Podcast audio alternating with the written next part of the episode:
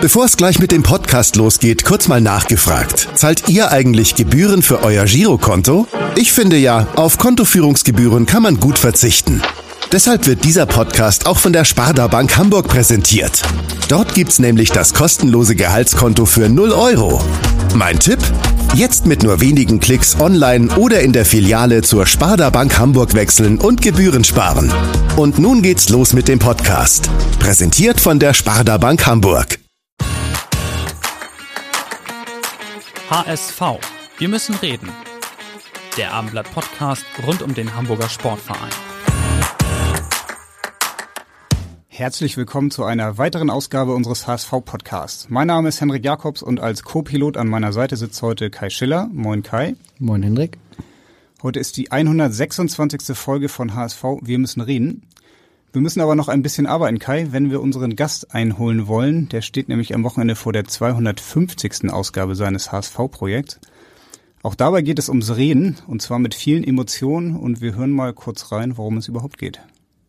Moin und herzlich willkommen hier im HSV Net Radio zum Spiel, auf das alle so hinfiebern. Ball jetzt bei La Soga, der wird da umgerissen und Nachschuss! Ja! 2-0 für den HSV! Über die Außenbahn wieder über Jatta. Jatta ist schnell und dann nächste Nachschussmöglichkeit wieder! Ja! So hat sie den Ball rein, 3 zu 0 für den HSV! Hamburg ist schwarz-weiß-blau. Nur der HSV. Ja, und wir begrüßen die Stimme des HSV seit 2003 als Reporter für Blinde und Sehbehinderte im Einsatz und seit 2007 mit einer Unterbrechung Kommentator des HSV Netradios. Herzlich willkommen, Bruder Jürgen Trede. Moin, vielen Dank für die Einladung. Vielen Dank fürs Kommen und wahrscheinlich hast du direkt erkannt, oder? Welches Spiel das damals war? Nee, ich habe gegrübelt, La Soga, Jatta, boah, Ja. äh, habt ihr mich schön auf den falschen Fuß erwischt? Äh, Aber am Ende war es dann zu hören, oder? Derby-Sieger, Derby-Sieger. ach so, okay, äh, am Millantor 4-0. Richtig, das habe ich noch schnell weggeschnitten, damit du noch ein bisschen länger grübelst. Ja, dann war gut. Also ich kann mich an, an das Jatta-Tor kann ich mich erstaunlicherweise gar nicht mehr erinnern. Das war auch nicht Jattas Tor. Hat Jatta, nur hat, eine, Jatta war nur schnell, war wie du du's damals wieder mal nur hast. schnell. Okay, Genau. ja. La Soga weiß ich noch, schöner Freistoß an die Latte und dann Ja, äh, Hand an die Latte und ja, La Soga hat köpft er ihn rein. Reingemacht, genau. Ja. Das waren schöne Zeiten. Schönere Ja. Zeiten, als äh, man sie zuletzt vielleicht äh, äh, im, Volk, im Volkspark hat. Das war ja am Millantor. Äh, was, du warst ja am Dienstag auch im Einsatz, oder? Mhm. Wie ist das? Ein 3-1 zu kommentieren, was quasi nach, äh, nach einer halben Stunde eigentlich durch ist?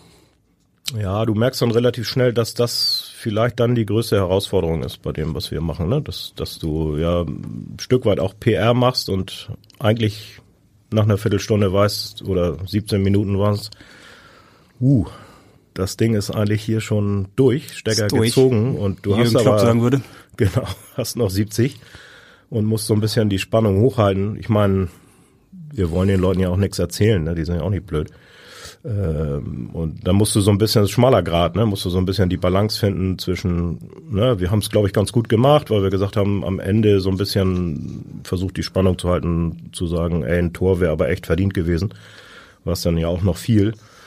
Und haben wir so ein bisschen so ein, so ein rundes Stück draus gemacht, aber ah, Dienstag war es schon ne, bitter, weil Stadion voll, wir waren auch, hatten auch alle Lust und äh, dann so früh da äh, quasi aus dem Spiel zu sein, das schlägt sich dann auch nieder und muss man aufpassen, dass man da nicht in so einen, so einen Jauler-Modus äh, gerät und das kriegen wir aber eigentlich immer ganz gut hin, weil wir es zu zweit machen. Ne? Also ich glaube, wenn ich alleine gewesen wäre, ich hatte mich auch so ein bisschen auf den einen Freiburger, der meiner Meinung nach viermal hätte gelb kriegen müssen, Scholloy irgendwie und äh, durfte da machen, was er wollte. Und äh, da hatte ich mich schon so ein bisschen eingeschossen und äh, dann hilft's immer, wenn ein Kollege noch dabei ist. Hast aber natürlich nicht den Schiedsrichter irgendwie doch, verbal. den, äh, obwohl ich echt ein, also ich, äh, kommt ihr vielleicht auch noch drauf, ich bin ja ein Freund der Schiedsrichterzunft. Kommen wir noch drauf, ja? Oh, oha, ich ahne Schlimmes. Ähm, und Aitekin zählt aber tatsächlich zu meinen äh, Top zwei, würde ich schon fast sagen. Also ähm, deswegen war ich Ja, ganz Jetzt musst du auch sagen, wer der andere ist. Gräfe natürlich, ja. Gut, äh, nicht ist nicht mehr, nicht mehr dabei, genau. Also äh, Dann Karls, seit Karlsruhe wahrscheinlich oder auch vorher? Nee, vorher schon. Also ich fand, fand ihn immer, immer cool, wie er das gemacht hat und, und Aitekin ja auch, ne? Die sprechen halt viel mit den Schiris. Oder ich weiß nicht, ob ihr diese Doku kennt, wo, wo er da verkabelt ist und so, ist ja überragend. Ähm, finde ich, hat's auch gut gemacht, aber äh, manchmal ist es dann so in dem Sprech ja so, oh, hier großzügige Linie und die war mir echt zu großzügig und bin auch einmal eskaliert, weil, weil da aus 150 Metern von uns von der Pressetribüne zu sehen war, dass er Meffert da irgendwie das Trikot auszieht. Und dann dachte ich, naja gut, Vorteil, aber Spiel lief halt weiter und der Ball war weg für den HSV. Und dann schreit man halt auch schon mal rein ins Mikro. Mensch, Schiri, ne? Dennis, was ist los? ja, aber an dem In Geisterspielzeiten äh, hätte man das hören können. Ja, hat man uns auch gehört. Dass, ähm, ich erinnere mich an ein Spiel in Paderborn, 4-3, Terodde noch, mhm. kurze, äh, großer Auftritt von Klaus Jasula damals gegen seinen Ex-Club. Und da, da waren wir ja gefühlt mit 30 Leuten da. Und da war das wirklich, also waren wir gehemmt, ne? weil wir auch schon, ich meine, bei 4-3, ne, äh, gehst du schon so ein bisschen aus dem Sattel auch. Und war auch echt ein interessantes Spiel, aber hinterher haben wir auch Kritik gekriegt, ne? Ja, sollen mal welche machen, die, die wirklich für den Verein brennen und so, ne? Weil wir echt so ein bisschen gedämpft waren, weil du dich da nicht traust, ne? Und wenn, wenn so ein Spiel wie jetzt 57.000, da wird ja alles weggeschluckt, ne? Da kannst ja. du dann auch schreien und dreht sich auch dann äh, vor dir keiner um, so ungefähr, ne? Zum Glück gibt's ja jetzt keine Geisterspiele mehr und das bleibt auch hoffentlich so. Ähm, am Dienstag hast du gerade schon gesagt, es war ja wirklich mal wieder eine unglaubliche Stimmung, so vorm Spiel vor allem. 57.000 im Volkspark, eine richtig schöne Choreo. Die gute Anfangsphase, auch die ersten zehn Minuten hat man ja auch im Stadion gemerkt, so da war wieder irgendwie so ein richtiges Stadiongefühl. War das auch für dich als Kommentator wieder dieses ja, Fußballgefühl, worauf man so lange äh, ja, hin, sich hingesehnt hat? Ja, weil dich die Atmosphäre natürlich trägt. Ne? Also ähm, du machst automatisch als, als Reporter ganz viel richtig, äh, wenn das Geraune da ist. Ne? Und äh, wenn es nicht da ist, musst du es eigentlich auch mit erzeugen, was äh, manchmal so ein bisschen künstlich wirkt. Ne? Und äh, du bist automatisch besser, einfach wenn, wenn äh, die Nordtribüne da so ein bisschen hochgeht und so. Und dann, dann gehst du mit der Stimme, weil du es einfach auch lauter werden musst, äh, angemessener auch mit. Wie viel hört ihr denn eigentlich? Ihr habt ja auch Kopfhörer auf, so wie wir jetzt hier. Dann mhm. kriegst du ja jetzt nicht die originale Atmosphäre doch. dann mit. Ja, doch. Doch. Also das ähm, geht schon. Also Sitzt ihr draußen oder in der Kabine? Wir sitzen draußen. Ich weiß, dass wir damals angefangen sind ähm, äh, und auch überlegt haben, wir müssen profimäßig irgendwie eine Kabine haben und so und das habe ich genau ein Spiel gemacht. Hab ich gesagt, das geht ja gar nicht. Ne? Ich habe dann immer, es äh, gab so Kippfenster, haben wir dann immer aufgemacht, um so ein bisschen äh, was mitzukriegen und das, äh, dann haben wir gesagt, nee, wir müssen woanders hin, äh, draußen sitzen. Das geht nicht. Also ich weiß auch nicht, wie die, die Kollegen da vom NDR das machen. Die haben ja eine Kabine. Finde ich schwierig. So. Ne? Ihr macht HSV Netradio für Fans. Du bist selbst Hardcore-Fan oder wie würdest du dich bezeichnen? Boah, Hardcore, weiß ich nicht. Schon, also äh, es bleibt dann auch nicht aus, ne? Wenn du dann immer mitfährst und so, dann, dann fiebert man natürlich auch mit und wenn man die, die Spieler auch ein bisschen kennt und äh, selber natürlich auch äh, sich entsprechend aufwendig vorbereitet. Ähm, ich würde aber sagen, ja, das ist so ein bisschen das Problem, dass, dass diese Radios immer diesen Touch haben, Fanradio. Ähm, und, und so das äh, Hauptvorbild ist dann immer BVB gewesen, weil es da auch mal medial so ein paar Geschichten gab mit Nobby Dickel, der dann da alles zusammengebrüllt hat und den Schiedsrichter auf dem Pluto gewünscht hat und sonst was. Ähm, und äh, ja, ich glaube dann immer, das äh, wird dann gerne verwechselt. Also wir haben schon auch einen, äh, glaube ich, ziemlich hohen journalistischen Anspruch. Also Fan ja, äh, aber das heißt eben nicht nur, dass wir rumbrüllen die ganze Zeit und Emotionen bei uns alles ausmacht. Ne? Also würde ich sagen, kleiner Teil. Ähm, kommt auch leider in den Zusammenschnitten, weil wir da so Zeitbegrenzung haben. Äh, wenn du dann sagst, okay, Zeit für zwei Tore, dann ist es halt wie hier eingangs nur Tor und äh, nichts weiter. Aber wer uns, glaube ich, äh, häufiger zuhört oder äh, längere Strecken, der kriegt auch mit, dass wir relativ viel Info und Journalismus machen. Trotzdem erwartet man von euch natürlich Emotionen auch. Ähm, muss man dafür sogar HSV-Fan sein, um dann dieses Spiel auch so emotional beschreiben zu können, wie ihr es auch tut? Es hilft, würde ich sagen. Ich habe aber lange mit, mit langjährigen Kommilitonen von uns ja auch äh, zusammengearbeitet. Danny Fritz, der nun wirklich, da würde ich sagen, Hardcore BVB-Fan ist. Und der hat's echt geschafft, dass man ihm das nicht anmerkt. Also der hat wirklich das hingekriegt, gut geschauspielert oder auch dann äh, gut umschalten können, äh, dass man ihm den HSVer abgenommen hat. Zu Danny Fritz äh, kommen wir später noch, aber trotzdem will ich eine Danny Fritz Nachfrage. Ja. Er war ja, ist schon ein paar Jahre her, dass er beim, beim HSV-Radio war und hat ja wahrscheinlich auch ein HSV-Dortmund-Spiel kommentiert. Wie war es denn da? Ja, es gibt eine, also da auch, da hat er wirklich unterm Tisch die Faust geballt. Äh, ich erinnere mich an ein Spiel in Dortmund, wo wir dann auch äh, tatsächlich mal alles mitgenommen haben. Glaube ich, zwei oder 3-0 gewonnen mit, mit Dolly.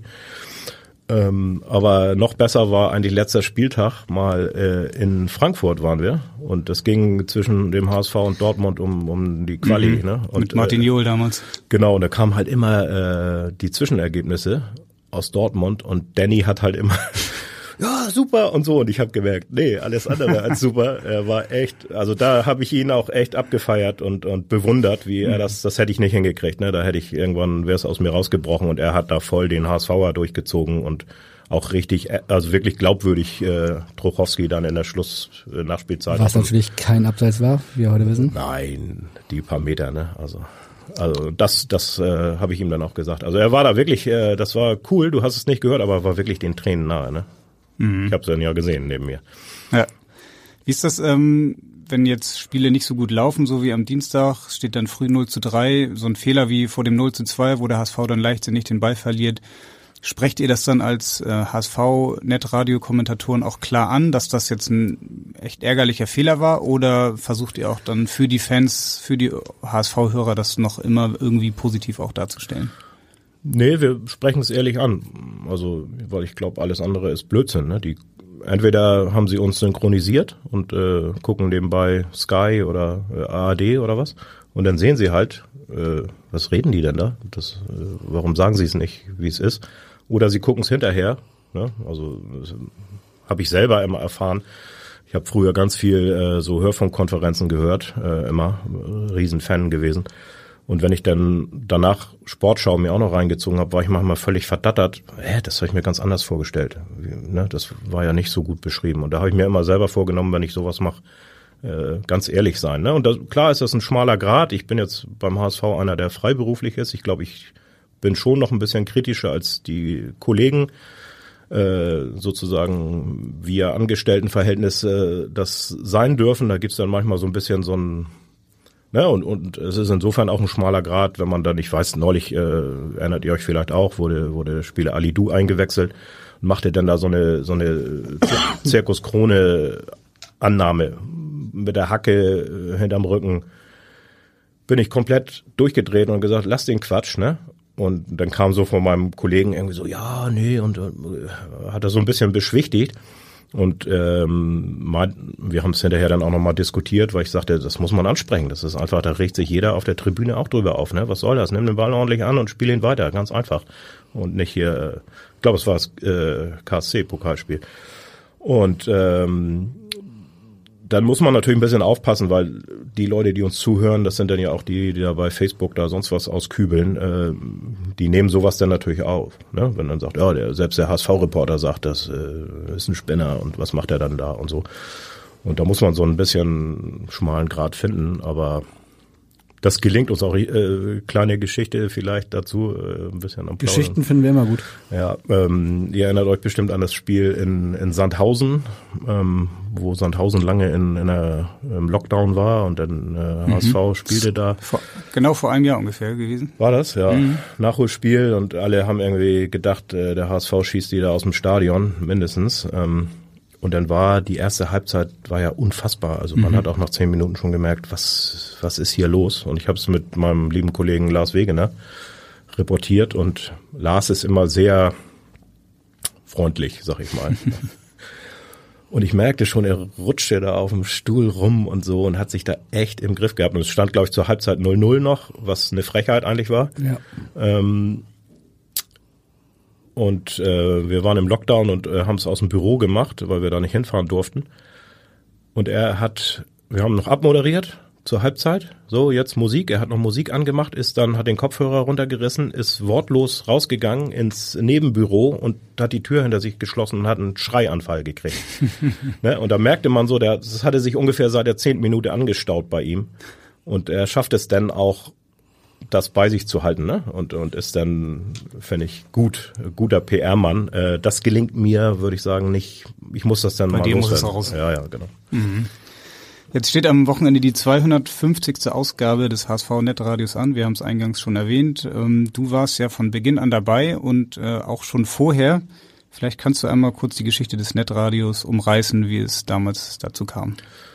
Ja, ursprünglich ähm, kam es aus der aus der Seebehindertenreportage, die wir ähm, tatsächlich seit 2003 schon machen. Das war so ein Uni-Projekt. Mm, Und da hatte ich natürlich dann, ähm, weiß gar nicht, wart ihr da auch mal bei mir im Seminar? Selbstverständlich. Aber keinen Eindruck hinterlassen, ihr beiden. Du Ich hab auch? mich gedrückt. Ja, du hast, du warst nicht dabei. Äh, okay, Kai war dabei. Ähm, da haben wir ja fünf Semester lang das gemacht. Ähm, und da hatte man dann so einen, so einen Stamm von Reportern. Und irgendwann kam so die Idee auf, boah, das ist aber eigentlich nicht nur für Sehbehinderte ganz cool.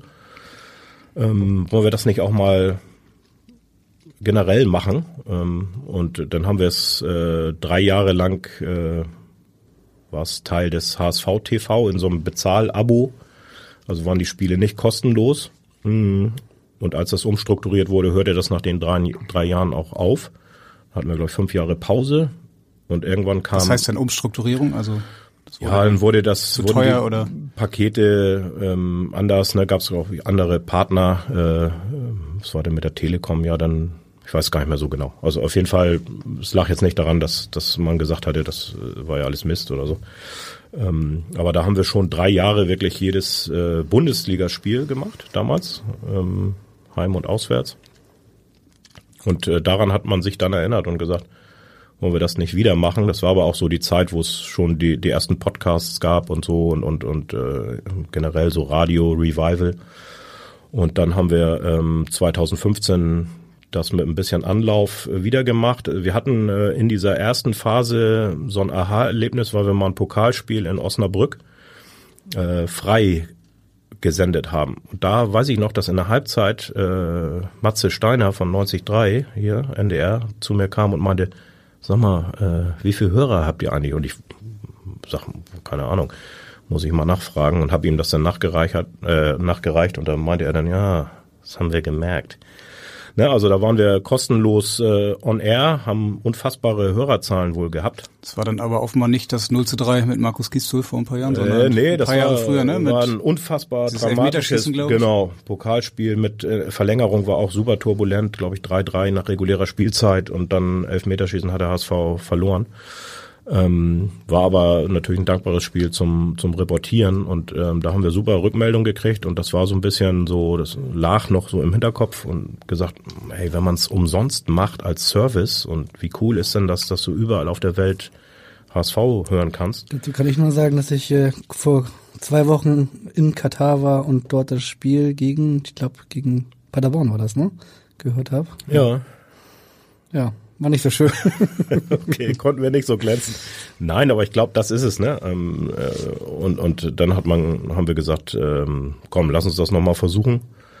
Ähm, und haben auch damals einen richtig guten Start gehabt. Ich weiß, wir haben das äh, Saisonauftaktspiel bewusst ausgelassen. Das war in München.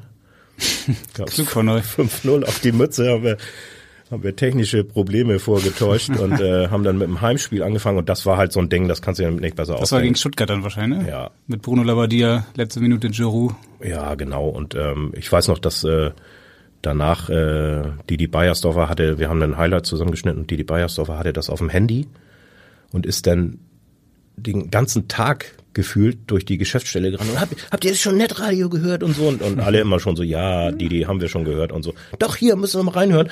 Und das war natürlich für uns, also da waren wir dann auch im Haus äh, bei den äh, Kollegen und Mitarbeitern auf einen Schlag total bekannt, ne? Mit so einem, mit so einem 3-2-Spiel, äh, Wendespiel gedreht und so und positiv besetzt. Und das war natürlich ein super Start für uns und seitdem geht's, muss man echt sagen, eigentlich, äh, auch was die Zahlen anbelangt, eigentlich nur bergauf. Wobei ihr jetzt ja auch in dieser zweiten Phase des HSV-Netradios sportlich nicht die allerbeste Phase jetzt erwischt habt. Also es waren ja schon auch schwierige Zeiten. Das war in der ersten Phase 2007 bis 2010 noch deutlich besser. Ne? Da habt ihr Spiele gegen Bayern München, ich erinnere mich, Heimspiele mit Mladen Petric, glaube ich, Genau. zweimal sogar Hat eine ganz, ganz gute Bilanz, wobei ich sagen muss, ich habe ohnehin eine ganz gute Bilanz gegen Bayern. Ähm, ich habe so äh, gerade die Pause, die du ansprachst, äh, wo wir kein Netradio gemacht haben, in die fiel, fielen diese ganzen 08 und äh, 29 Dinger. Äh, bis auf einen habe ich da die ganz gut ausgelassen. Aber klar, ne, da haben wir natürlich auch dann Spiele gehabt, äh, wo der HSV oben mit dabei war, aber ähm, Aber das Netradio hat dann die Blindenreportage ersetzt oder Nee. ähm, ergänzt? Nee, gibt's beides nach wie vor. Also beim, beim HSV Heimspiel ähm, werden zwei Reportagen äh, angeboten. Einmal die, die wir im, im Netradio machen, die du dann über App oder Webseite empfangen kannst. Und dann kannst du aber auch ins Stadion gehen und sagen, hier, gib mir mal einen Kopfhörer.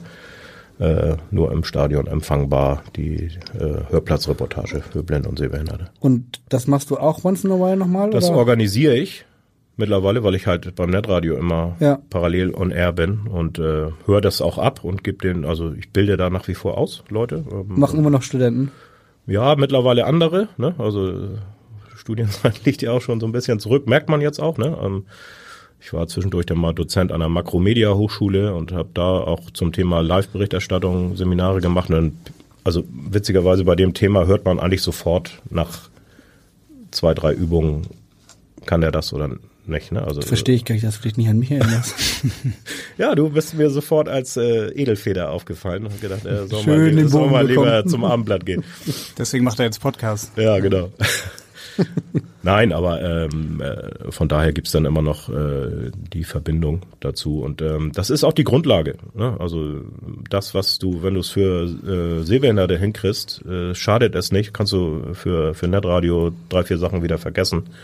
Mm, Und bist trotzdem besser, würde ich sagen, als die meisten anderen Formate, ne? Weil oder anders gesprochen, ich habe ja dann auch Leute ausgebildet für Audiodeskription fürs Fernsehen. Das sind jetzt Leute, die auch in einer Hörfunkkonferenz äh, auftauchen, zwei, drei Kollegen vom WDR beispielsweise.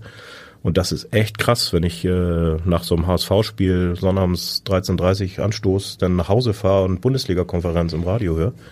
Ich kann es raushören, wer quasi mal als äh, Blindenreporter angefangen hat, weil die einfach besser sind in der Beschreibung. Ne? Also man hat wirklich dieses äh, ist nicht überrascht, wenn man Sportschau guckt und vorher die gehört hat, weil, weil die es gut beschrieben haben.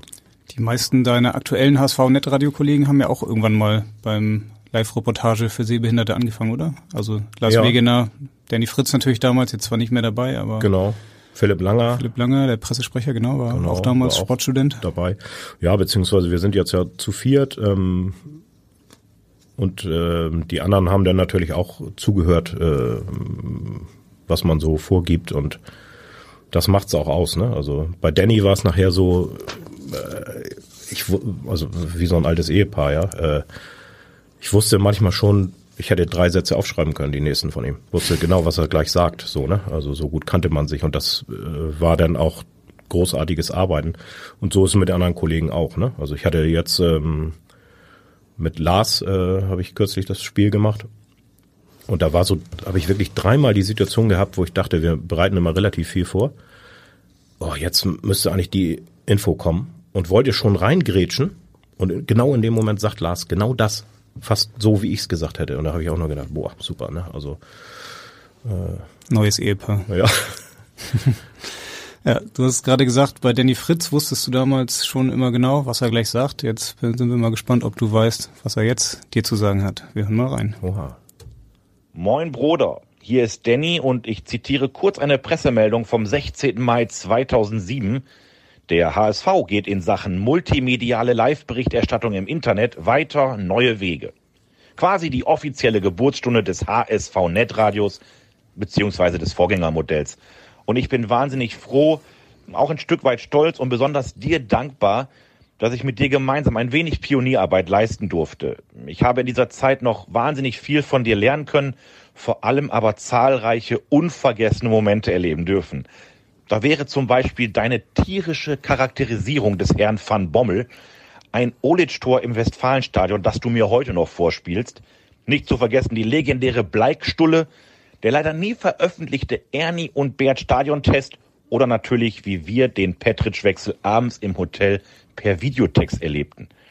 Gerne darfst du eine dieser Anekdoten zum Besten geben oder die Fragen beantworten, wo mein fünfter Kniffelwürfel ist oder warum Steckdosenabdeckungen in Wolfsburg noch heute vor dir zittern. Lieber Bruder, Dir und dem HSV Netradio weiterhin alles erdenklich Gute. Ich sende herzliche Grüße und ende wie in guten alten Zeiten nur der HSV. Ja, überragend. Heute sagt er nur der BVB. Ja. Seit einigen Jahren ja bei Borussia Dortmund jetzt. Ist damals auch richtig viral gegangen mit Ja. einer Reportage Santana-Tour damals gegen Malaga. Ähm, Ja. aber auch da, äh, das Ding habe ich auch natürlich äh, verfolgt, weil er halt die Mischung hingekriegt hat. Ne? Also er hat, glaube ich, dieses Emotionale, was dann alle hören wollen, da rastet einer aus und ha ha ha, ne? Und dann hat er aber auch gleich danach umgeschaltet und beschrieben. Im Gegensatz zu seinem Kollegen. Ja, genau, der kann das gar nicht. Ähm, und Danny kann das, ne? Und ähm, hat dann beschrieben und dann hat man neben diesem, hey, super, da flippt einer aus, auch noch so ein Bild gekriegt, ne? Was ist denn eigentlich passiert? Warum flippt er dann eigentlich aus? Und ähm, ja, gut, er hat jetzt ein paar Sachen angesprochen, was gar nicht, äh, darf ich mir zwei, drei rauspicken. Da war einiges dabei. Ja, von, von, äh, von, von Bommel über Olic, die Bleikstulle. Genau, ähm, auch seine Kniffelwürfel. Äh, wir haben immer, sind immer, haben die Fahrten, die Auswärtsfahrten immer selber organisieren müssen und dann irgendwelche Belege äh, beim HSV eingereicht. Und dann auch immer Quatsch, ja, sind wir da. Immer schön erste Klasse, ne? Nee, genau das Gegenteil, nämlich immer äh, ganz fein, oh, der HSV muss sparen und so, oder irgendwelche abenteuerlichen Interregio mit 400 Mal umsteigen und so. Und haben halt auch viel Zeit dann gehabt, natürlich, auf Auswärtstouren nach sonst wohin. Das wurde gekniffelt. Und da wurde gekniffelt, auch wirklich äh, Kniffel kein Glücksspiel übrigens an der Stelle äh, nochmal erwähnt. Und irgendwann kam Danny an und meinte so, jetzt hat er mich aber und hatte sich einen BVB Kniffelbecher gekauft und die Würfel hatten auch alle auf der 6 so ein BVB Logo statt der 6. Da habe ich schon angezweifelt, weil ich sagte, die sind doch gezinkt hier, das ist doch viel schwerer mit dem BVB Logo, das wirfst du ja nur noch Sechsen. Ja, wollte er nicht gelten lassen und wir haben dann immer auf unserem Technikkoffer gekniffelt, weil der hatte so eine kleine Kante, dass die Würfel da nicht. Und Danny, es lief nicht so gut für ihn, muss man sagen, in diesem Kniffelspiel. Und er wurde immer wütender und dann hat er irgendwann so gewürfelt mit so Schmackes diesen Würfelbecher auf diesen Technikkoffer gepfeffert, dass einer seiner nagelneuen BVB-Würfel so einen Hüpfer machte und wir haben wirklich wie in Zeitlupe so zugeguckt, wie das Ding so dit, dit, dit. Und wir, weil der Zug so voll war, saßen wir in so einem Gelenkding vom ECE. Also, und man hörte nur noch so klonk, klonk, klonk. Und ich äh, vermute mal, der sein Würfel, weil er das gefragt hat, der liegt irgendwo zwischen äh, Würzburg und Nürnberg auf dem Gleis noch. Also äh, da könnte man noch mal suchen.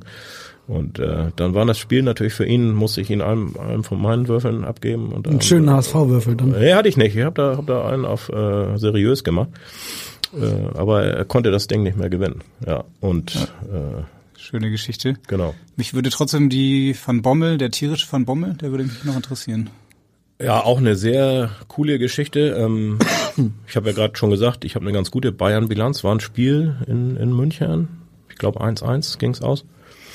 Ähm, und der HSV kriegte kurz vor Schluss, und zwar direkt vor unserer Nase an den Presseplätzen, so ein bisschen äh, Richtung nach links zum Tor hin versetzt, kriegte einen Einwurf. Und Van Bommel war Bayern da noch damals, nahm den Ball so mit. Und ich bin ich hatte den schon die ganze Zeit auf dem Kicker, weil er mich so genervt hat, er immer unsere Leute umgewämst hat. Und hab dann irgendwie sowas gesagt, so in die Richtung, Mann, Van Bommel, du blöder Hund, oder irgendwas ist mir da rausgerutscht, gib den Ball her, Mensch, und so, ne? Und er gab ihn nicht her, und Danny merkte auch schon so, geht was ab.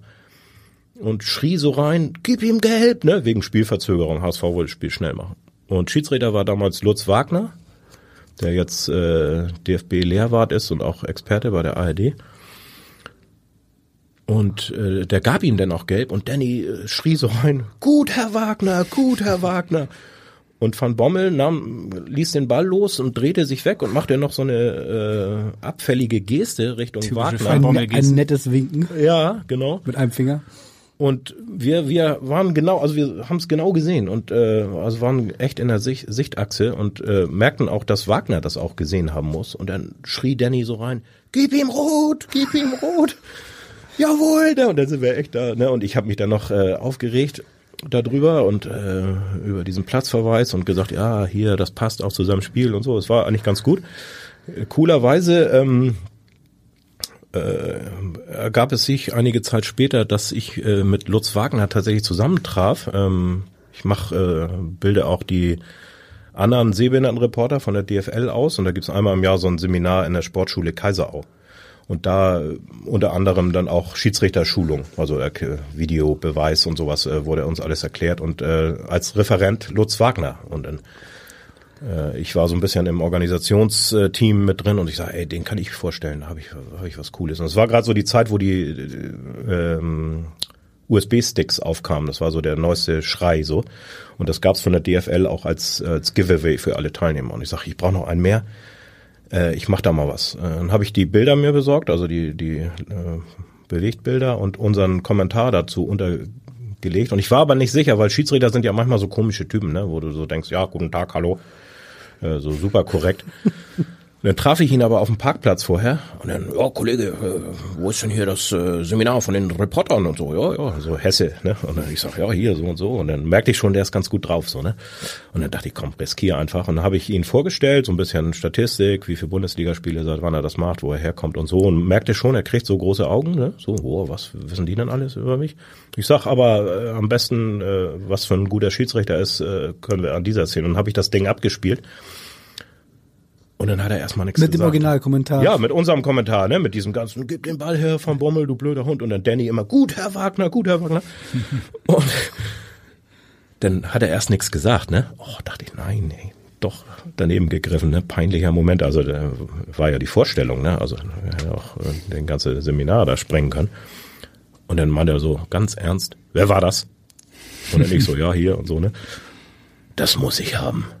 Das muss ich meiner Frau vorspielen. Die glaubt mir das immer nicht. Ich bin ja noch nie so gelobt worden.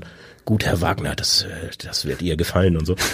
und dann hatte ich natürlich äh, überragend, dann hatte ich äh, den Stick ja bereit. Ich sage, das ist schon vorbereitet, Herr Wagner. Hier können Sie gleich mit nach Hause nehmen mit Bild und so. Und äh, ich habe ihn neulich auch mal getroffen, weil der Schiedsrichterbeobachter im Volkspark war. Und dann haben wir auch nochmal über Van Bommel geschnackt und so. Und guter Typ auf jeden Fall. Aber ähm, was ich mich jetzt noch frage, hat er gehört, wie Danny gut Herr Wagner, gut Herr Wagner und rot gefordert hat? Und Nein, das nein da, dafür war es zu laut und waren wir auch zu weit weg. Ne? Aber er hat es jetzt, glaube ich, in seinem, äh, in seinem Archiv. Privat. Als Klingelton. genau.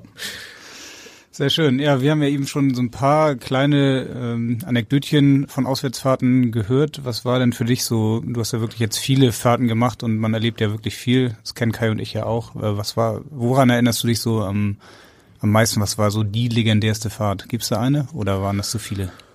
Ja, waren viele. ähm, Gut sind halt immer die Touren gewesen, wo du dann neben dem Spiel auch noch ein bisschen Zeit hast. Ne? Also äh, cool waren immer die Fahrten nach Freiburg tatsächlich. Wo man übernachten musste?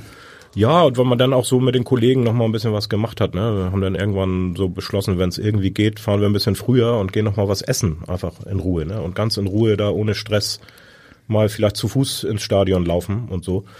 Ähm, da erinnere ich mich an Freiburg, äh, das äh, legendäre Aftermatch-Geschichte auch, wo wir dann nachher den Pressesprecher irgendwie äh, in den Schwarzwald nach Hause gefahren haben der auch schon, also ich war der Einzige, glaube ich, der nüchtern war und alle anderen hatten doch äh, inklusive der Freiburger Offiziellen reichlich äh, Atü. Und er kriegte dann irgendwann einen Anruf von seiner Frau, äh, so nach dem Motto, hast du noch eigentlich alle Tassen im Schrank, wo bist du denn? Und dann, oh, wie komme ich jetzt nach Hause? Und dann äh, war Philipp Langer auch noch mit und hat dann in äh, Großmannsmanier, ja, wir bringen dich und so. Und ich so, ja, ich weiß doch gar nicht, wo der wohnt. Und dann war das wirklich im Dunkeln äh, im Hochschwarzwald da irgendwie, wo wir ihn da abgeliefert haben. Das war echt. Äh, Ist das noch der Pressesprecher von heute? Ja. Hast du ihn jetzt getroffen wieder ja, beim ist, Spiel? äh, ich habe ihn nicht gesehen, aber er ist immer noch da. Hoffentlich habe ich jetzt nichts Falsches gesagt hier. Ähm, nee, solche Touren oder wir hatten diese Saison eine Sache, ein Netradio-Hörer, der in der Pfalz äh, lebt, hat uns zum Saumagen eingeladen, warum auch immer.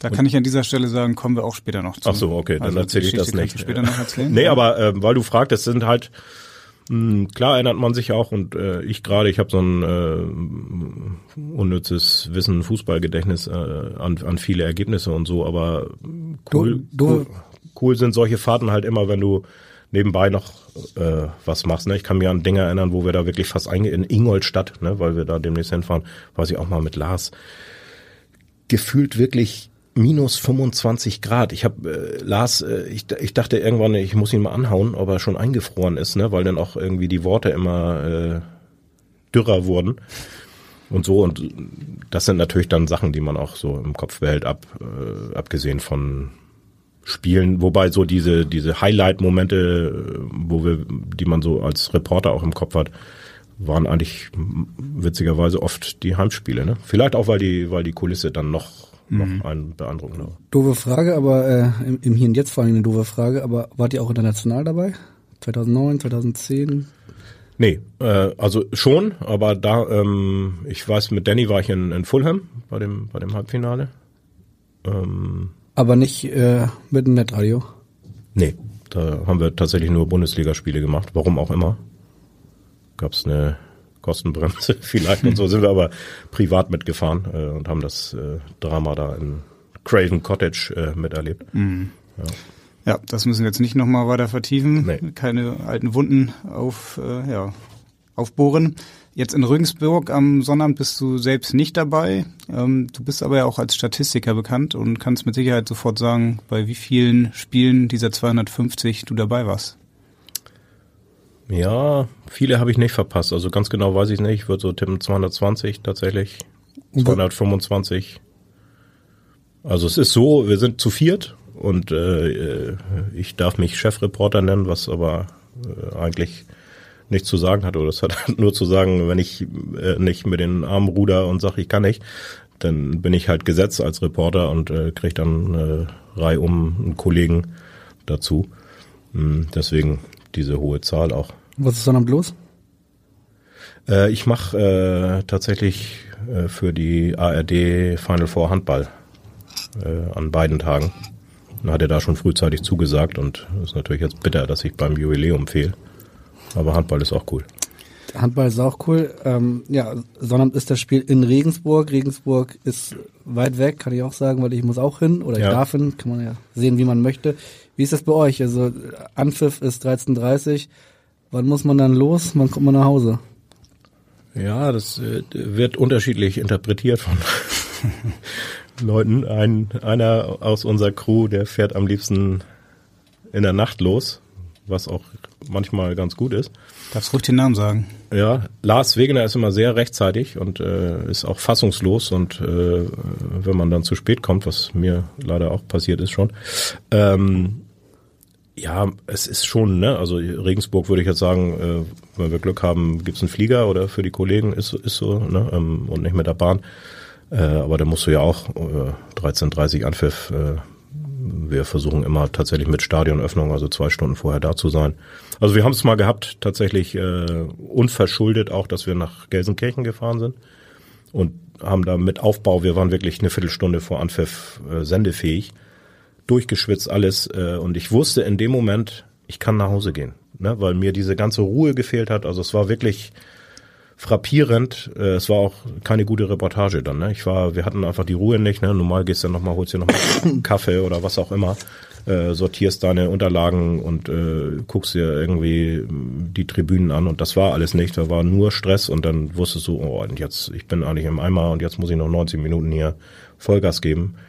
Ja, ne? also es empfiehlt sich schon rechtzeitig da zu sein, denn wie du sagst, ne, so ein Regensburg, dann wenn du Glück hast, kommst du noch weg. Äh, bei den frühen Anstoßzeiten äh, in der zweiten Liga geht das, ne? aber aber der HSV ist nicht mehr ganz so gnadenlos und lässt euch mit der Regio äh, nee, nee. eiern. Nee, wir dürfen manchmal auch tatsächlich nach dem Spiel dann in die Kabine, wenn die Mannschaft weg ist und noch ein bisschen was essen, was sie übrig gelassen haben und äh, müssen dann nicht unterwegs noch irgendwo ranfahren und manchmal dürfen wir dann auch mitfliegen sogar, äh, wenn es gerade passt. Mit der Mannschaft im, im Sind wir auch schon ein paar Mal, paar Mal gefahren, ja.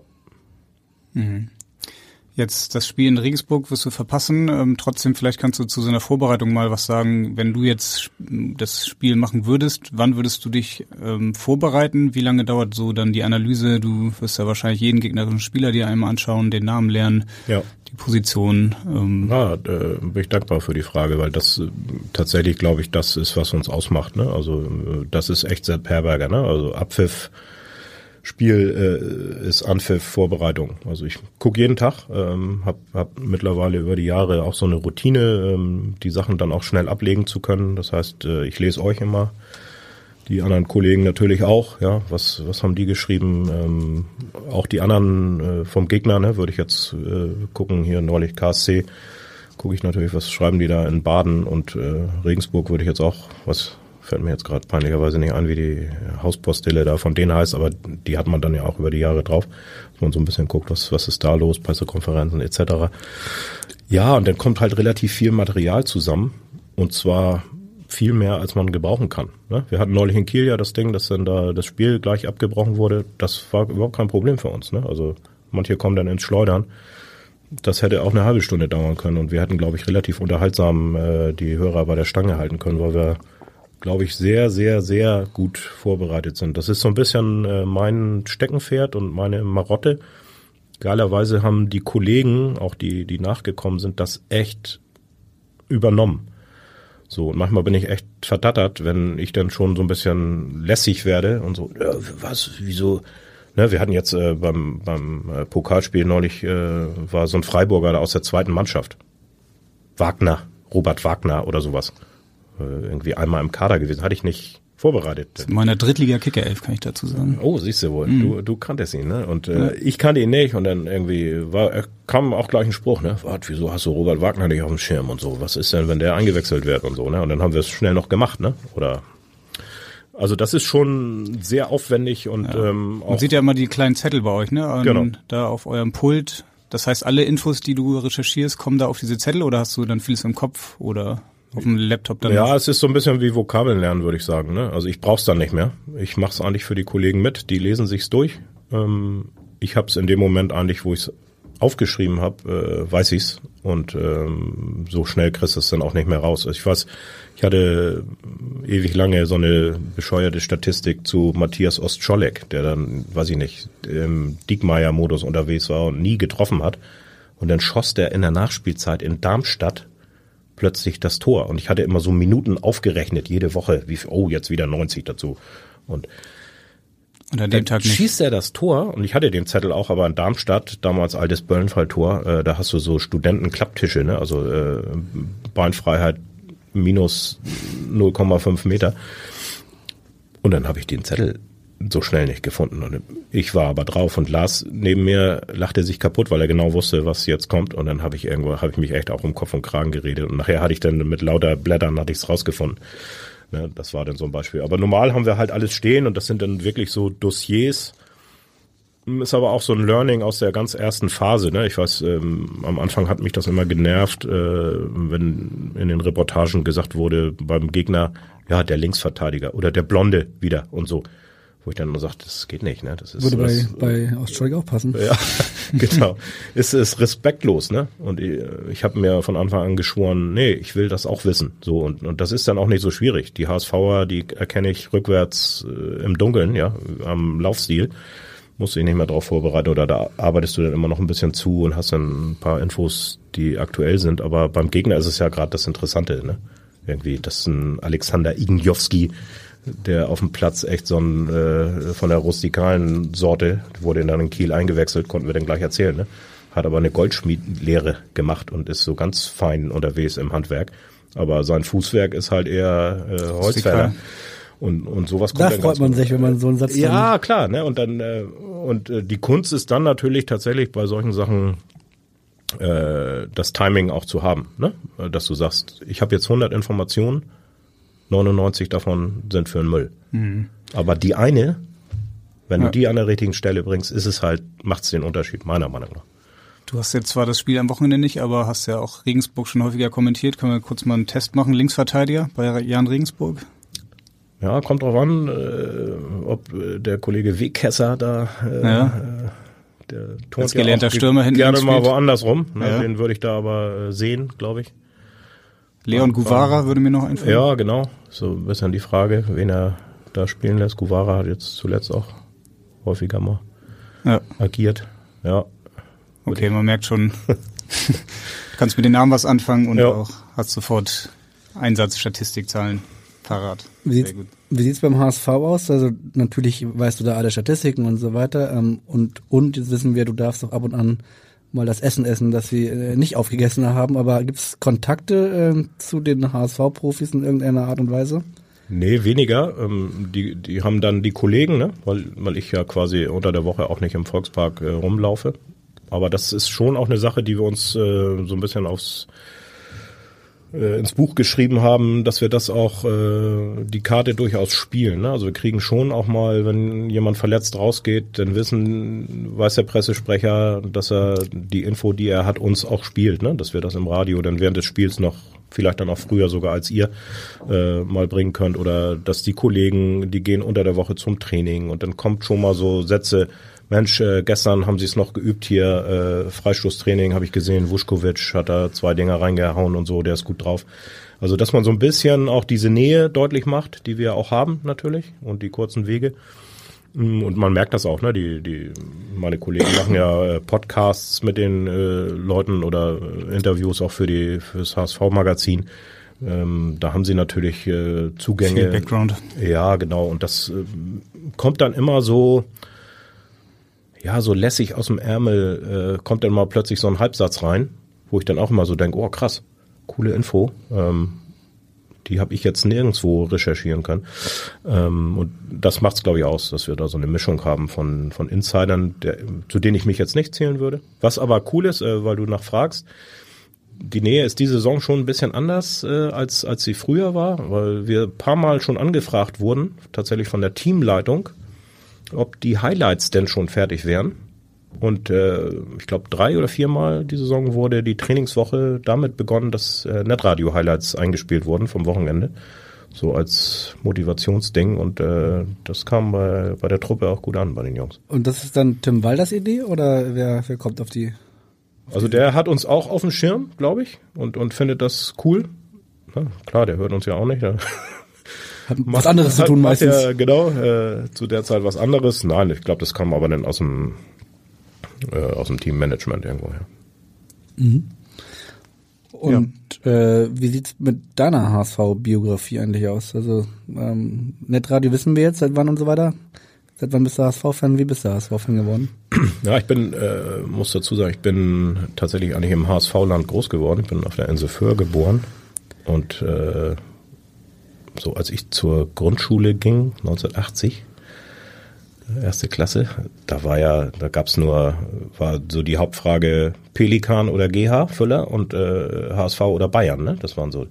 Und ich äh, muss gestehen, Gab's sind noch nicht hier- Lami-Füller, würde ich jetzt äh, Nee, einwerfen. nee, gab's nicht. War nur Pelikan oder GH. Äh, und ich muss hier gestehen, wir sind ja unter uns, äh, ich äh, habe tatsächlich auch ein Bayern-Trikot gehabt. Ich war erst Bayern-Fan, weil die halt auch äh, in der Zeit, wo ich mich richtig anfing, zum, für Fußball zu interessieren, besser waren. Und um mich war es aber geschehen, als ich den zum ersten Mal im Stadion war. Es war 86, November, typisches Hamburger Wetter, BVB 4-2. Norbert Dickel noch bei Dortmund, hat beide Tore gemacht für Dortmund und für den HSV von Hesen und Okonski. Und da war es komplett um mich geschehen. Also ich habe das neulich nochmal nachgeguckt. Also Hexenkessel, dachte ich, ne? Also dieses typische zum ersten Mal im Stadion und nur den Mund nicht mehr zugekriegt. Überragend noch geträumt. Also ich kann teilweise die Spielzüge noch, weiß ich noch.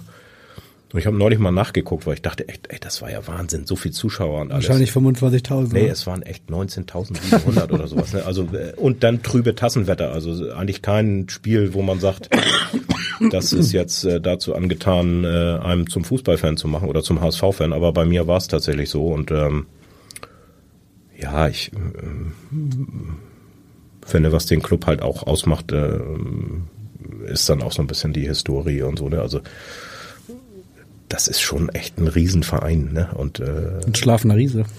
ja, würde ich jetzt äh, gar nicht bedienen wollen, aber Index des HSV Netradios. ja, aber äh, es ist halt, äh, jeder hat eine Haltung irgendwie dazu und äh, ich finde relativ viele Leute, die mir wichtig sind und, und die ich ganz cool finde, äh, finden den HSV auch ganz gut. Äh, und dann äh, hat man immer ein ganz gutes Thema.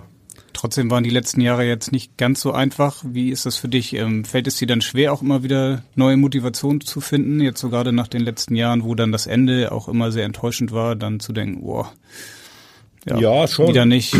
Also meine Familie interessiert sich mal so gar nicht für Fußball. Ja, also meine Frau äh, brilliert manchmal mit dem Satz, wenn ich dann vom irgendeinem Heimspiel wiederkomme, wo kommst du denn her? So, als wenn ich gerade im Keller gewesen wäre oder so. Ich sag, ja, ich war jetzt irgendwie ein paar Stunden beim HSV. Ach so, ja. Und auch immer dann so irgendwie, wie haben die denn gespielt, als wenn, wenn das irgendwie so ein, äh, so ein Geheimdienstprojekt wäre. ähm, was dann natürlich so ein bisschen auch dazu führt, dass sie auch nicht äh, eins zu eins nachvollziehen können, warum man dann gedetscht ist, ne? nach so einem, so einem Pokalding oder so, ne? oder dann brauche ich schon auch mal einen Tag oder so. Äh, um, und das ärgert mich eigentlich am meisten, dass ich mich so ärgern lasse vom HSV nach wie vor. Das ist eigentlich äh, und da auch dann schwer abschalten kann, so weil meine Töchter, die sind jetzt fast zwölf und zehn und so, die große fängt jetzt so ein bisschen an, das nachzuvollziehen äh, und war auch schon ein paar Mal mit. Aber die können natürlich, äh, eigentlich äh, verstehen sie nicht, wenn Papa irgendwie schlecht drauf ist, weil vorher äh, ein paar falsche Tore gefallen sind und so.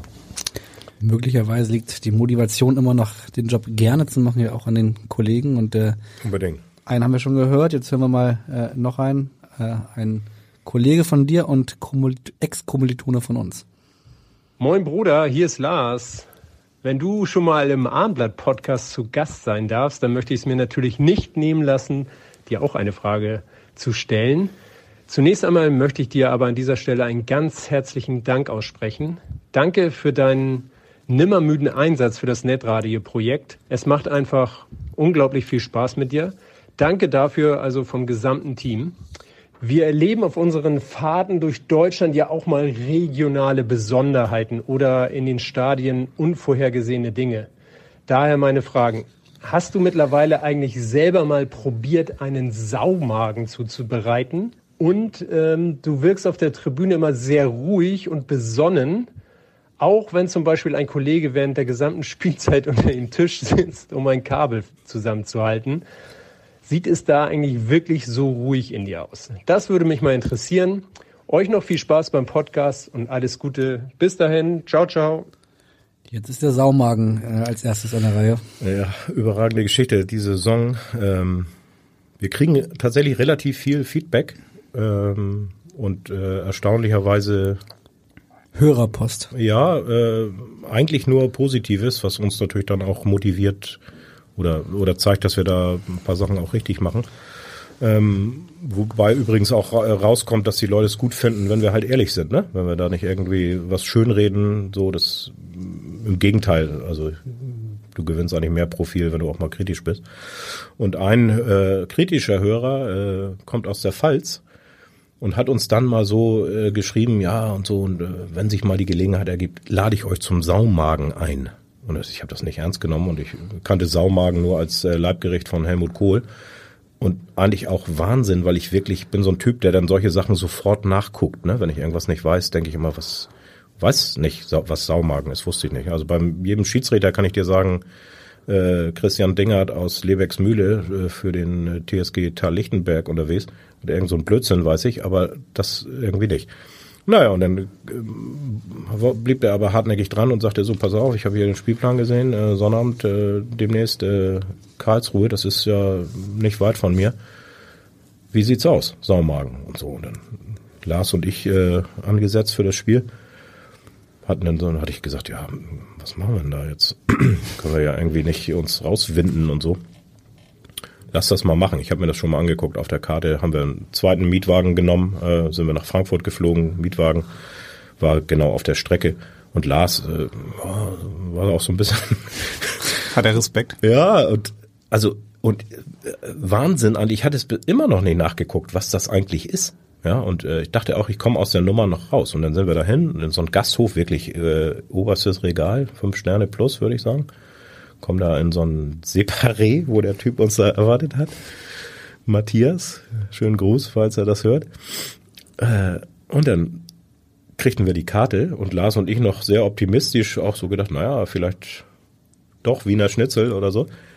Und dann äh, fragte die, haben Sie schon gewählt, die Kellnerin? Und er sagte, ja, ja, wir wissen schon und riss uns die Karten aus der Hand und sagte, wir nehmen alle den Saumagen. Und in dem Moment entgleisten auch bei Lars die Gesichtszüge.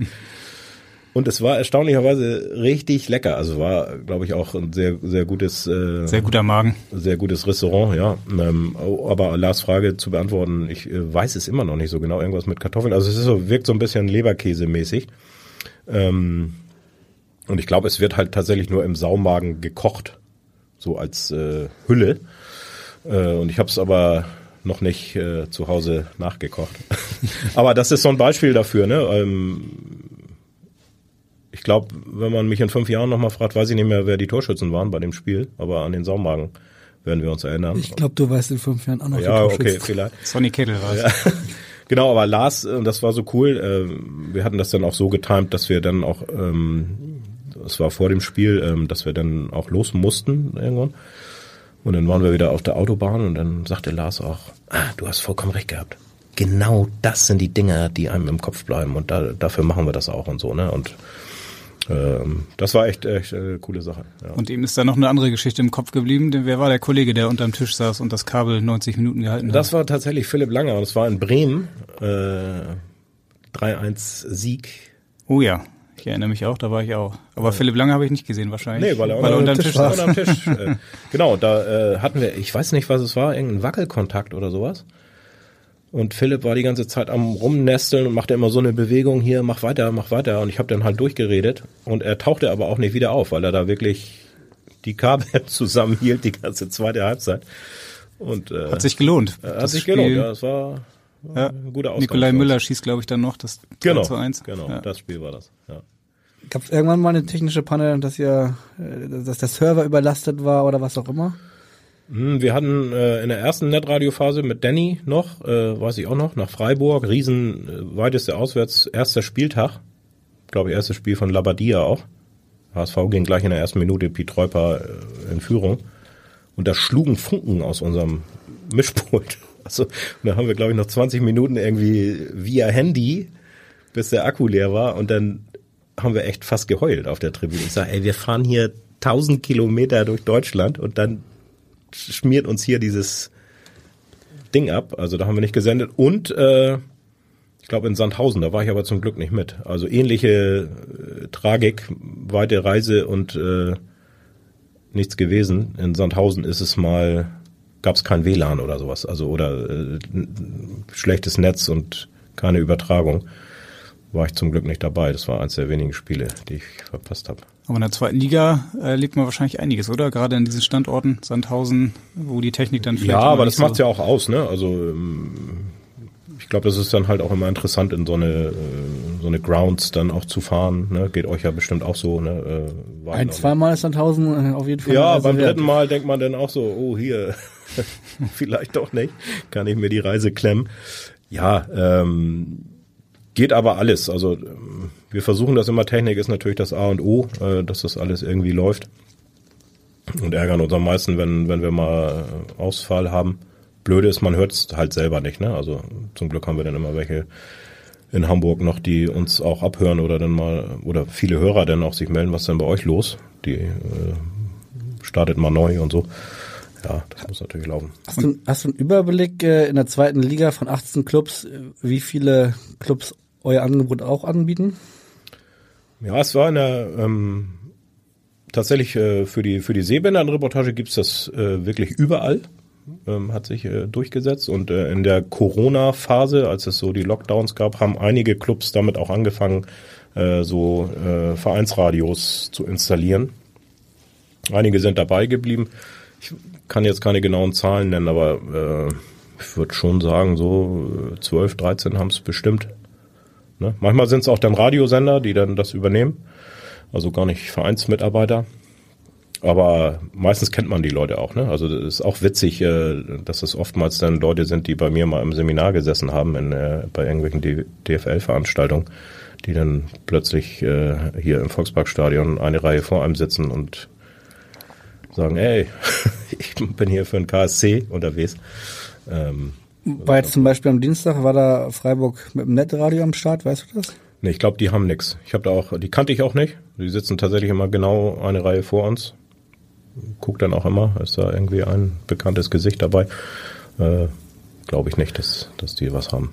Und du hast ja schon gesagt, dass in der Anfangszeit war es ursprünglich mal ein Angebot eines äh, Telekom-Pakets, wo man dann mhm. HSV TV und so weiter, das gibt's ja alles nicht mehr.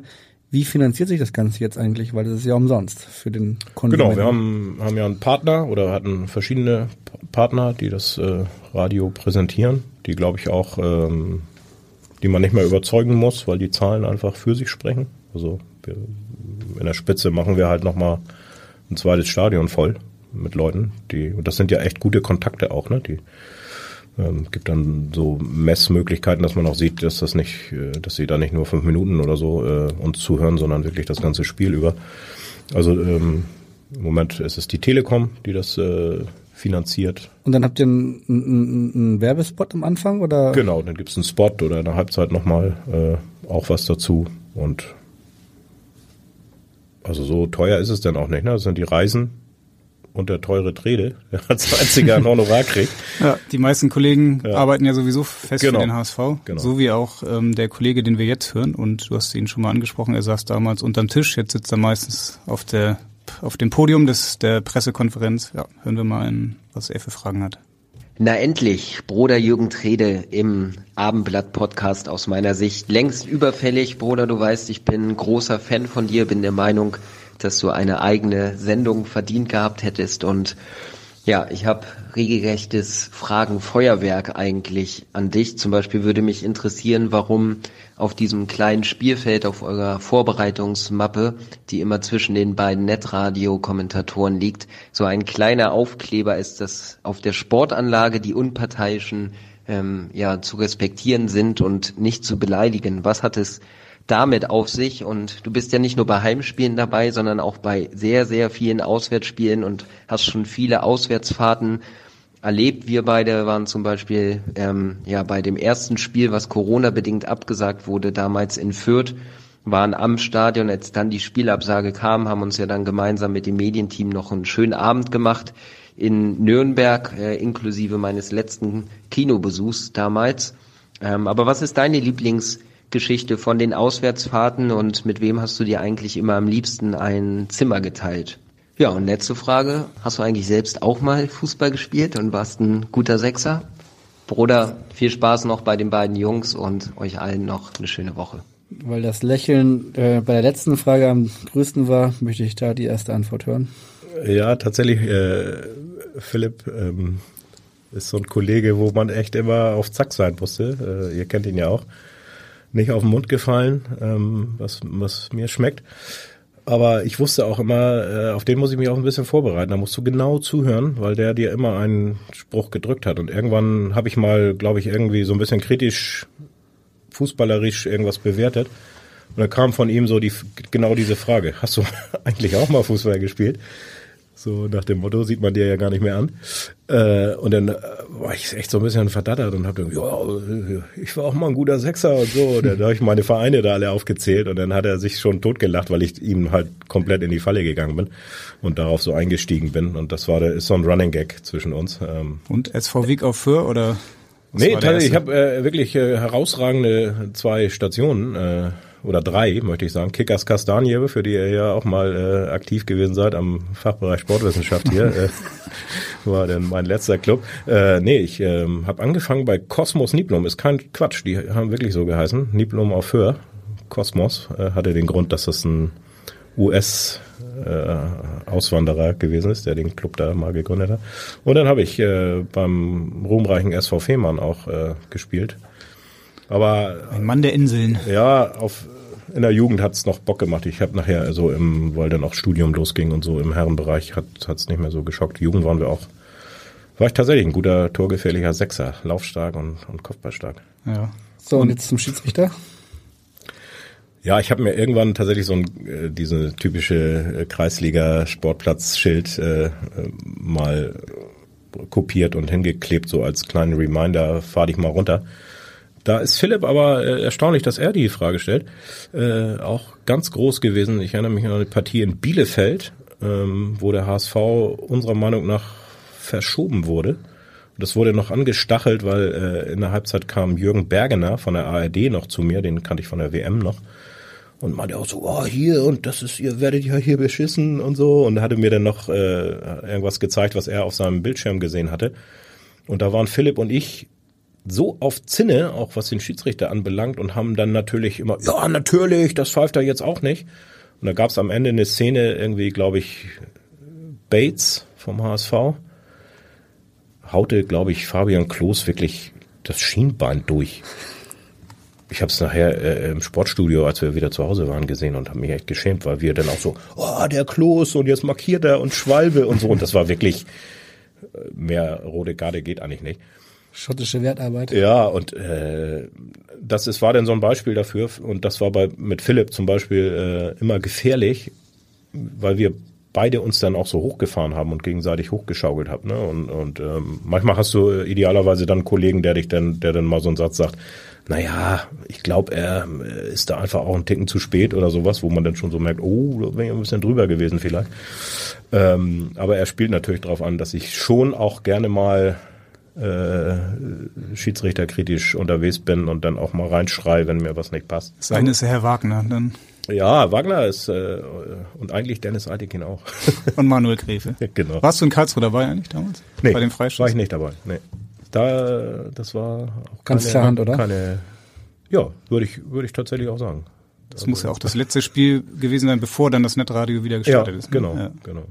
Schade eigentlich. Aber anders als äh, nette Dortmunder Kollegen wurdet ihr auch nie vom, von der DFL gesperrt äh, für irgendwelche Ausfälle. Nee, ich glaube, das haben wir dann doch drin, ne? Also dass, dass man eine gewisse Grenze dann auch nicht überschreitet, so, ne? Und ähm, manchmal ist es schwierig, was ich sagte, ist eine Gratwanderung, aber ich glaube, wir haben insgesamt so ein ganz gutes Gespür dafür, wo denn auch mal gut ist, ne? Oder ähm, wo man vielleicht am Ende dann auch nochmal eine Möglichkeit hat, wenn man zusammenfassend sagt, ja, okay, ne, also so eine Einordnung macht und ein paar Sachen wieder glatt zieht. Und hat Philipp Lange es zu deinem Lieblingszimmerpartner geschafft? Weiß ich nicht. Ich glaube, er spielt drauf an, äh, auf mein Schnarchen, mein berüchtigtes. Äh, und die unfassbare Sparsamkeit des HSV, die dann bei Auswärtsfahrten äh, Doppelzimmer vorsieht und teilweise Betten, die nicht auseinanderzuziehen sind. Äh, ich habe dann für die Kollegen auch immer Oropax dabei, wenn es kein Einzelzimmer gibt.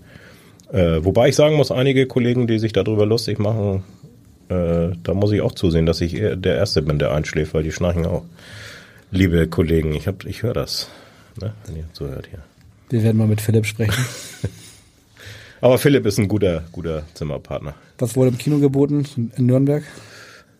Ja, das war auch kurios, weil wir dann da irgendwie, was machen wir denn jetzt? Und dann sind wir halt mit allem Mann im Kino, war ein englischer Thriller, glaube ich, von Guy Ritchie irgendwas. Ich komme jetzt auf den Titel nicht mehr. War ein guter Film. Äh, aber wir waren da so ein bisschen, ja, hier und so. Und dann meinte der am Kino schon, ja, nee, in Berlin, äh, in unseren, die Kinos sind schon alle dicht. Und wir so, mm, alles klar. Also da war man noch gar nicht so auf diese ganze Thematik ein, eingestimmt. Es war wirklich, An das Spiel erinnere ich mich auch. Ich bin Ja. genau hingefahren, habe in Fürth eine Pizza gegessen und bin wieder zurückgefahren. Ja. Und das war das war bitter. Anfahrtsweg. Bitter, ne? Ja. Mit Sicherheit auch eine der legendärsten Auswärtsfahrten, auch wenn es etwas kurios dann war. ja. Ähm, du bist ja eigentlich selbst, soweit wir wissen, nicht als Radioreporter ausgebildet worden, oder? Wie hast du dir das dann eigentlich selbst beigebracht? Ja, doch. Ähm, also ich habe, ja, wie ihr auch, äh, Sport und Journalistik studiert in Hamburg. Ich habe immer schon so ein Fable dafür gehabt. Mein Vater war Pastor und äh, der hat immer sonntags, äh, sonnabends seine Predigt vorbereitet und äh, ganz oft äh, hat er dabei ähm, Hörfunkkonferenz gehört und ich durfte bei ihm auf der Fensterbank. Also er hatte an der Schreibmaschine irgendwas sich überlegt, was er sonntags erzählen will und wir haben dann nebenbei Fußball gehört hier. Günter Maletzko, äh, Kurt Emmerich immer aus dem Volksparkstadion. Gerd Rubenbauer hat uns immer aufgeregt, weil der ja, der FC Bayern, hier wusste man schon von der Stimme her, die haben schon gewonnen. Richtig genervt hatten wir echt auf dem Zettel.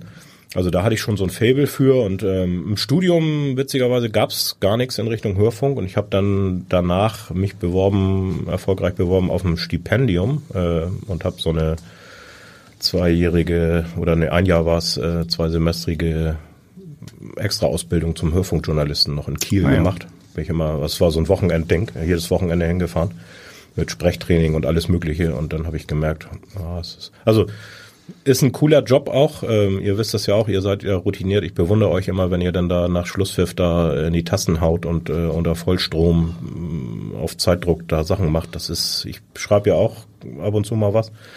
Und ich merke so, das Coole für mich am, am Radio machen ist so Abpfiff und jetzt hast du noch fünf Minuten und alles, was du dann nicht gesagt hast, ist vorbei. Ja, das kannst du auch nicht nochmal reinbauen irgendwie. Und das ist so für Irre wie mich manchmal ganz gut, dass dann irgendwann auch sagt, so jetzt ist mal Sendungsschluss. Hm, das kommt mir ganz gut zu Pass. Ja. Ihr habt auf jeden Fall ja auch euren eigenen Stil entwickelt oder du hast deinen eigenen Stil entwickelt. Ihr habt viel Wortwitz dabei, ähm, ja, versucht sehr bildhaft ähm, zu sprechen. Wir haben da mal zwei Beispiele gefunden. Ähm, da können wir mal reinhören und fangen wir mal mit einem an. Das ist noch gar nicht so lange her. Und zwar am vergangenen Sonnabend bei 13, beim 13 gegen den KSC. Dann ist Abseits angezeigt von der Schiedsrichterassistentin oben auf der anderen Seite. Katrin Rafalski. Röntgentechnische Angestellte ist sie. Beste Voraussetzungen für eine Schiedsrichterassistentin. Mit Röntgenblick natürlich auch ausgestattet. Kann die Abseitslinie auch durch Spielerknäuel durch hin durch kalibrieren. Hat sie ja, ja ganz gut gemacht. Kalibrierten Linien auf den Linsen. Ja, aber der HSV hat auch jetzt äh, wenig Durchblick gerade. Auch was auf der Linse. Verliert da schon wieder den Ball auf der seiner linken Seite. Einwurf van Rhein. Hebt ungefähr eine, seit einer halben Stunde den Ball über den Kopf. Jetzt werf ihn doch mal rein, van Rhein. Macht er auch. Hat sich ja ganz gut gemacht. Kalibrierten Linien. Um Gottes Willen, ja. Ich komme, das weiß ich, ich komme in die Wortspielhölle, das ist, steht schon fest. Aber das hast du dir dann vorher mal überlegt, ein Stichwort eingeschrieben oder alles spontan? Nee, ich bin kein äh, Badewannenwitz-Vorbereiter, äh, so am Abend zuvor. Ich finde, das merkt man auch. Es gibt so ein paar, ich will keine Namen nennen. Äh. Aber da steht dann schon, dass die Schiedsrichterassistentin ja, klar, äh, das, äh, Optikerin das, ist? Das gucke ich auch nach, ist mir auch wichtig. Ich will auch wissen, von welchem Verein die kommen und so. Ähm, ich, mich nervt das einfach, weil es ist natürlich auch, äh, ihr glaubt gar nicht, wie oft der Ball da genau vor der Nase von dem Typen da ins Ausgeht. So, und ich finde, das ist dann genau das, was man sieht, und dann muss man es auch sagen. Jetzt gibt's Einwurf und äh, Arno Bloß aus äh, Deizisau steht genau daneben. Ne? Oder oftmals mein, meine Aufregung resultiert auch daraus, weil ich denke, der steht doch drei Meter daneben. Warum sieht er denn das nicht, was ich hier auf dem Bildschirm nochmal habe, dass das dass der Trikotzupfer ist? Muss doch auch der Assistent mal was machen. Also äh, das bereite ich schon vor. Und äh, da bin ich auch nervös, wenn ich das nicht weiß. Also manchmal ist ja so, wenn, wenn man so ein Auswärtsspiel hat wie jetzt in Regensburg, äh, und in Corona-Zeiten werden die Schiedsrichteransetzungen teilweise wirklich sehr, sehr spät äh, bekannt gegeben. Dann fahre ich halt mit so einem blanken Schiedsrichterding, äh, bin ich dann auf dem Weg zur Bahn oder zum Flughafen. Das nervt mich äh, fühle ich mich nicht wohl. Ich möchte wissen, äh, wo die herkommen, aus welchem Kaff und äh, was sie beruflich machen und ob sie den Röntgenblick haben. Ja, dass das meiste spontan kommt, kann man auch ganz gut hören in dem nächsten Beispiel. Da ging es um ein Tor, was du geschildert hast. Früher haben wir immer gespielt, drei Ecken, ein Elfer. Jetzt würde ich mal sagen, acht Ecken, ein Tor. Kommt rein, wieder Gelios, gerade vorbei. Ball immer noch, Gelios, Tor! Tor! Jawohl! Da machen sie ihn rein. Der Torhüter greift vorbei und sie haben uns erhört. 90. Spielminute 1 zu 1. Natürlich protestieren die Kieler, aber Kelios wie ein Kind im Bonbonladen greift mal in den Topf, mal in den, aber er kriegt den Ball nicht zu fassen, greift vorbei und am Ende wird er des Ladens verwiesen, ohne überhaupt einen Lutscher hier abgestopft zu haben. Den dicken Bonsche, den greift sich der HSV. Ich habe in der Aufregung überhaupt nicht mitgekriegt. Ist auch völlig Wurst, wer das Tor gemacht hat. Timo Letschert, der eingewechselt hat. Reingeletschert hat er das Ding. Ja, herrlich unabhängiger Journalismus, würde ich sagen. Ganz genau, ja. Ja, gut, 90. plus, ne, dann, äh, Völlig in Ordnung. Das war vor zwei Jahren mit Dieter Hecking in der Nachspielzeit genau. 1 zu 1 in Kiel. Ja. Schönes Ding. Ja. Ja, das sind dann so die kleinen Schmankerl, die dann auch du wahrscheinlich dann auch die Jahre später noch gerne mal irgendwo auf der Festplatte raussuchst und nochmal anhörst, oder? Ja, ja klar. Ne? Also äh, du merkst ja manchmal, sind aber auch teilweise dann echt die Geschichten, ne? Also die, ähm, wenn du merkst, es ist jetzt genau, du hast 100 Sachen, was ich vorhin sagte, du hast 100 Sachen rausgesucht und weißt, du arbeitest eigentlich hier äh, quasi zwei Tage für einen Mülleimer.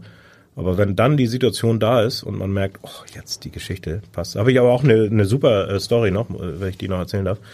Äh, Darfst du. Daniel, Sehr gerne. Daniel Campina sagt euch vielleicht auch noch was. Klar, Ähm, Ex-Kommilitone. Äh, Kommilitone von uns. Äh, der war auch bei mir im Sehbehindertenprojekt. Und da war es teilweise so, weil wir so viele Bewerber hatten, dass man, ja, wenn man Glück hatte, hat man drei Spiele so in der Saison bekommen. Und er kam an, Treffpunkt, Ticketbox da am Volksparkstadion und grinste schon, habe ich schon aus 20 Metern gesehen, dass er da irgendwas, ich sag, na Daniel, was ist los? Ah, ich habe so eine geile Geschichte ausgegraben im portugiesischen Internet. Oh, ich so, oh nee, ne? Ich sag, Daniel, ich will die gar nicht hören. Lass sie stecken. Äh, bring sie bitte, wenn's passt. Aber ich merkte, er äh, ja, doch, ich sag, nee, das will ich nicht hören. Naja, Spiel lief. War auch kurz vor Schluss und ich merkte, er wurde halt immer rutschelte da auf seinem Sitz rum, immer nervöser und ich wusste genau, ne, der, also der will diese Story loswerden, weil er auch das letzte Mal in dieser Saison dran ist, dann kann er das nachher nicht mehr. Und dann merkte ich, äh, er entspannte sich total und strahlte übers ganze Gesicht. Ähm, Bernardo Romeo, also seht ihr, wie lange wir schon ähm, Ja. machen. Bernardo Romeo wurde ausgewechselt. Und bei Auswechslung habe ich den äh, meinen Jungs immer gesagt äh, und Mädels, Leute, da müsst ihr was parat haben. Da, da ist so viel Zeit. Äh, nie äh, habt die Auswechselspieler besser drauf als die Startelf, weil zu denen müsst ihr Geschichten erzählen. So, Romeo wurde ausgewechselt, ließ sich auch schön Zeit, HSV führte, ging vom Platz und dann fing Daniel an. Ja, er macht das gar nicht hören, wenn sein Name irgendwo ausgerufen wird, weil er als Jugendlicher wohl immer in der Disco mehrere Male äh, von seiner Mutter ausgerufen wurde, so nach dem Motto, der Bernardo jetzt auch mal nach Hause kommen. Und seitdem hasst er das, wenn er irgendwo am Flughafen oder im Stadion sein Name genannt wurde. Und das wurde jetzt ja auch bei der Auswechslung. Und perfekt natürlich, ne? Daniel auch richtig gut erzählt, das Ding. Und er hat sich, hat da quasi, während er das erzählte, schon die Hände zum Jubeln hochgerissen. Äh, gerissen. also schönes Beispiel dafür. Ich bin aber überzeugt, wenn Bernardo Romeo nicht ausgewechselt worden wäre, hätte Daniel diese Geschichte auch erzählt. Und dann hätte sie nicht gepasst, dann hätte das so, was ich noch erzählen wollte. Und so war es natürlich super, ne? Ein schönes Beispiel dafür. Und ähm, das sind, glaube ich, dann so, weil du sagtest, ne? Dann was hat er ihn quasi ausgerufen. Bernardo Romeo Ja. würde den Platz verlassen. Ja, Der genau. kleine Bernardo. Genau, ne? Aber weil du nachfragtest, ne, es sind natürlich dann so äh, so Torgeschichten, die einem im Kopf bleiben, aber manchmal auch irgendwie so das Gefühl, ey, genau die Story, die wir da vorbereitet haben, die passt jetzt und macht dann das Mühe mehr aus, äh, wo vielleicht jemand zu Hause auch sagt, der uns zuhört, oh, ist ja ganz cool, wusste ich nicht. Und den den Jungs da höre ich gerne zu. Daniel ist ja dem HSV-Universum abhanden quasi gekommen, aber ähm, sehr, sehr viele aus unserem ehemaligen Fachbereich sind immer noch in diesem HSV-Universum. Äh, haben ein paar ja eben schon gehört, Philipp Langer, Lars, wir beide waren auch im Fachbereich. Äh, wer fällt dir noch so ein? Ja, äh, Chrissy Rann als äh, Stadionsprecherin. Stimmt. Ne? Hat auch äh, bei uns Reportagen gemacht. Ja, die Welt ist dann ja klein, ne? Also, ich meine, wir hatten auch eine gute Zeit, glaube ich, da, äh, ein besonderes Studium äh, gehabt. Äh, und witzigerweise läuft man den Leuten immer wieder über den Weg, so, ne? Also, ich weiß nicht, ob ihr jetzt auf irgendjemand Spezielles angespielt habt, den ich jetzt Auf Chrissy ran, würde ich sagen. ein bisschen vergessen habe. Oh, Glück gehabt. Chrissy. Mittlerweile sind wir ja Kollegen, aber was viele gar nicht wissen, du warst früher mein Dozent. Moin, hier ist Christina Rann und dank Bruder Jürgen Trede bin ich überhaupt zum HSV gekommen, denn du hast damals das Projekt geleitet, Live-Reportage für Blinde und Sehgeschädigte. Das mündete unter anderem auch in einem Trainingslager für ReporterInnen in Kamen-Kaiserau. Zehn Jahre lang habe ich das dann mit dir zusammen gemacht. Hat super viel Spaß gemacht. Dann auch noch legendäre Sportjournalistikabende. Da habe ich dank dir Uwe Seeler kennenlernen dürfen. Großartig. Meine Frage, wann gibt's eigentlich eine neue Ausgabe des Sportrevolvers? Auch wenn wir den Titel des Unimagazins heute vielleicht nochmal überdenken sollten. Liebe Grüße. Ja, wann gibt's den nächsten Sportrevolver? Ah, sehr gute Frage. Ich glaub, wir haben alle mal für ihn geschrieben, oder? ja, Jeder Journalist in Hamburg Hat mal irgendwann für den Sportrevolver geschrieben. Ja, war war super Projekt, genau wie wie diese, was äh, Christina da anspricht, äh, Live-Reportage für Sehbehinderte, weil weil es so praktisch war. Ne? Ähm, Sportrevolver, für die, die ihn nicht kennen, war halt ein Uni-Magazin, einmal im Semester rausgekommen. Glaub nachher auch echt ähm, guten Anspruch gehabt, ähm, wo man wirklich dann auch was vorzuweisen hatte. Ne? Also ich habe so oft die Rückmeldungen bekommen, Mann, äh, das konnte ich meiner Oma mal zeigen, was ich, ne, ich studiere Sport, so, da können viele was mit anfangen, ja, äh, okay, dann musst du Hürden laufen und äh, Stabhochsprung machen und schwimmen und sonst was. Äh, aber ja, Sportjournalistik, was machst du? Bist du Reporter denn und so? Und dann hat, hatten die halt irgendwie einmal im Jahr oder zweimal im Jahr, äh, einmal pro Semester äh, tatsächlich so ein Magazin auch und guck mal hier und den Text habe ich gemacht. Und das war echt eine coole Sache. Ich glaube, so muss Uni eigentlich auch funktionieren. Ne? Also ich weiß nicht, wie ihr das äh, wahrgenommen habt. Äh, ist ja blöd, wenn, wenn der Dozent da jetzt drüber spricht. Ähm, ich fand's äh, Hat halt dann nur noch zum Abendblatt gereicht, aber trotzdem war es eine ganz passable Ausbildung. Ja, also ich fand schon, ne, weil man äh, was gemacht hat und dann konnte man hinterher auch sagen, ja, das war jetzt vielleicht nicht so cool oder das sieht nicht so gut aus oder das äh, ist richtig gut geworden. Ähm, und ich glaube, das bringt dann die Leute immer weiter, so wenn man konkret an der Sache was. Ein Sportrevolver hat Chrissy aber schon recht, ist jetzt vielleicht nicht mehr der aller Ja, habe ich damals schon. Name. Wie äh, kamt ihr darauf? Bin ich angefeindet worden. Ja, äh, Ursprungsgedanke war natürlich mal so ein bisschen Revolverblatt. Wir wollten äh, so die Dozenten ein bisschen pieksen und die Professoren, ne, so ein bisschen äh, anarchomäßig. Und dann ich als alter Lateiner habe natürlich die Ursprungsbedeutung von Revolvere äh, ähm, umwälzen, Dinge von äh, verschiedenen Seiten betrachten und so. Äh, hat aber keiner verstanden, weil außer mir keiner mehr Latein in der Schule gehabt hat. Und äh, da würde ich ihr recht geben, dass äh, gerade in der heutigen Zeit wird man mit dem Titel wahrscheinlich nicht mehr. Aber ich muss dazu sagen, ähm, ich habe mich am Ende durchgesetzt mit dem Titel und den auch beibehalten, weil keine ernstzunehmenden Gegenvorschläge eingereicht wurden, trotz äh, großer Bemühungen. Also bitte, wer das hört hier, äh, ich bin offen für neue Titel. Wann ist die letzte Ausgabe erschienen? Oh, ich glaube, kurz vor der WM 2.6 haben wir nochmal, glaube ich, ein Riesending gehabt. Wenn man sich das heute durchliest, ne? Sportstadt Hamburg, Olympia, alles Mögliche, was dann am Ende tragischerweise oft auch äh, viele Sachen nichts geworden sind.